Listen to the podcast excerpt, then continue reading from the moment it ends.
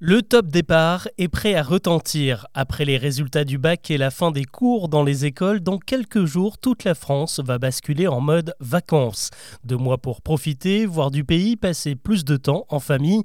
Et les experts sont quasiment unanimes, cet été ne devrait pas ressembler aux autres, car pour la première fois, nous allons retrouver toutes les conditions de l'avant-Covid. Alors est-ce que la pandémie est réellement derrière nous? Avant d'aborder les autres infos du jour, c'est le sujet principal qu'on explore ensemble. Bonjour à toutes et à tous et bienvenue dans Actu, le podcast qui vous propose un récap quotidien de l'actualité en moins de 7 minutes. C'est parti. C'est vrai qu'il se fait de plus en plus discret dans l'actualité, et pourtant le Covid est toujours là, il continue à se transmettre, mais il faut bien avouer que la situation est incomparable à ce que l'on a pu connaître. Selon les derniers chiffres, aujourd'hui seulement 8% des personnes testées en France sont positives, et une immense majorité du temps pour des formes très bénignes de la maladie provoquée par les derniers variants. À titre de comparaison, il y a encore un an, le taux d'incidence était 63 fois supérieur à celui que nous connaissons aujourd'hui, et les tests positifs trois fois plus nombreux. Pour résumer, tous les indicateurs sont au vert, même si les médecins nous invitent à garder un masque sous la main en cas de symptômes un peu suspects. Et si tout va bien côté santé, eh bien ça se voit aussi dans les carnets de réservation. Il y a quelques jours, la ministre du Tourisme annonçait une fréquentation record partout en France pour le mois de juillet et le mois d'août. Pour la première fois en trois ans, 73% des Français ont prévu de partir en vacances. C'est même plus qu'en 2019 avant la pandémie. De quoi donner le sourire aux professionnels. On annonce déjà plus de 58 milliards de chiffres d'affaires dans les hôtels, les campings, les restos et les activités touristiques. Cet été, il faudra sûrement se serrer sur les plages. On entendra aussi beaucoup plus d'accents que d'habitude avec des Belges, des Anglais et des Allemands attendus en masse. À Paris et dans les grandes villes, on va également entendre du mandarin. La Chine a levé ses dernières restrictions en janvier et le nombre de vols en provenance de là-bas est passé de 16 à 50 par semaine depuis début juin. En parlant transport, on revit aussi à la SNCF où on compte un demi-million de réservations de plus que l'été dernier. Même ambiance chez Blablacar qui prévoit 3 millions de covoitureurs entre juillet et août, 20% de plus qu'en 2022. Bref, tout va pour le mieux et la bonne nouvelle c'est que la dynamique est appelée à se poursuivre avec la Coupe du Monde de rugby en France à la rentrée et bien sûr les JO en 2024. L'actu aujourd'hui, c'est aussi l'accalmie qui se confirme sur le front des émeutes.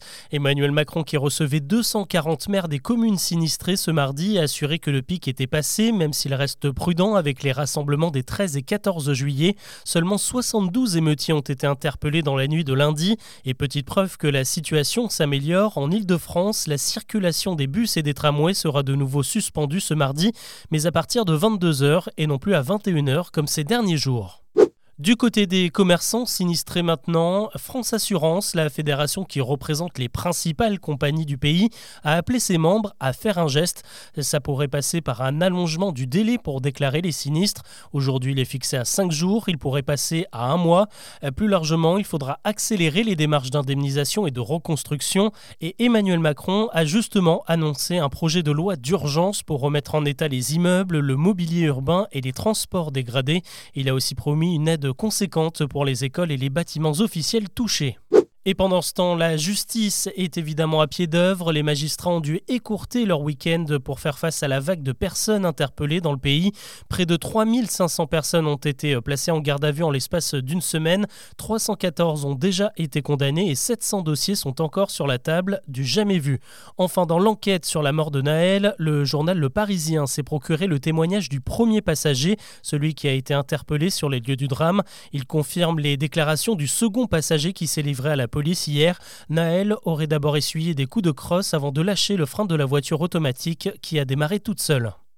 À retenir également aujourd'hui le joli score des candidats au bac. Les résultats sont tombés ce mardi matin avec un taux de réussite de 84,9% avant les sessions de rattrapage. C'est un petit peu moins bien que l'an dernier, mais tout de même deux points de plus qu'il y a 10 ans en 2013. Ce taux de réussite est évidemment boosté par la note du contrôle continu qui aide beaucoup d'élèves. Le coprésident du comité de suivi de la réforme du bac estime maintenant qu'il va falloir faire quelques ajustements, notamment sur les coefficients entre les épreuves de spécialité du mois de mars et celle de juin. Les épreuves de rattrapage débutent dès ce mercredi et doivent se terminer d'ici vendredi. Jusque-là, c'était une théorie, et bien maintenant elle est confirmée. L'Organisation météorologique mondiale annonce que le phénomène El Niño est bel et bien de retour. Après sept années consécutives de La Niña, les experts ont relevé des températures exceptionnellement chaudes dans le Pacifique, et ce sont elles qui sont à la source d'El Niño. Concrètement, ça veut dire que ces prochaines années, les températures vont globalement augmenter sur la planète, avec euh, des pluies beaucoup plus importantes sur les Amériques et en Afrique, et des épisodes de sécheresse en Australie plus de typhons en Asie. En Europe, l'impact est moins important, mais les gouvernements occidentaux sont appelés à se préparer à de nouvelles catastrophes et à des retombées économiques inédites depuis 2015. La météo, c'est aussi ce qui embête les ingénieurs d'Ariane Espace qui ont dû reporter le décollage de la fusée Ariane 5 prévu ce mardi. Finalement, il pourrait avoir lieu ce mercredi vers 23h, heure française. Ce lancement, c'est une page hein, qui se tourne pour la conquête spatiale française puisque c'est la dernière fois qu'une fusée Ariane 5 est utilisée après 27 ans de carrière. Elle doit placer plusieurs satellites en orbite et prendra sa retraite.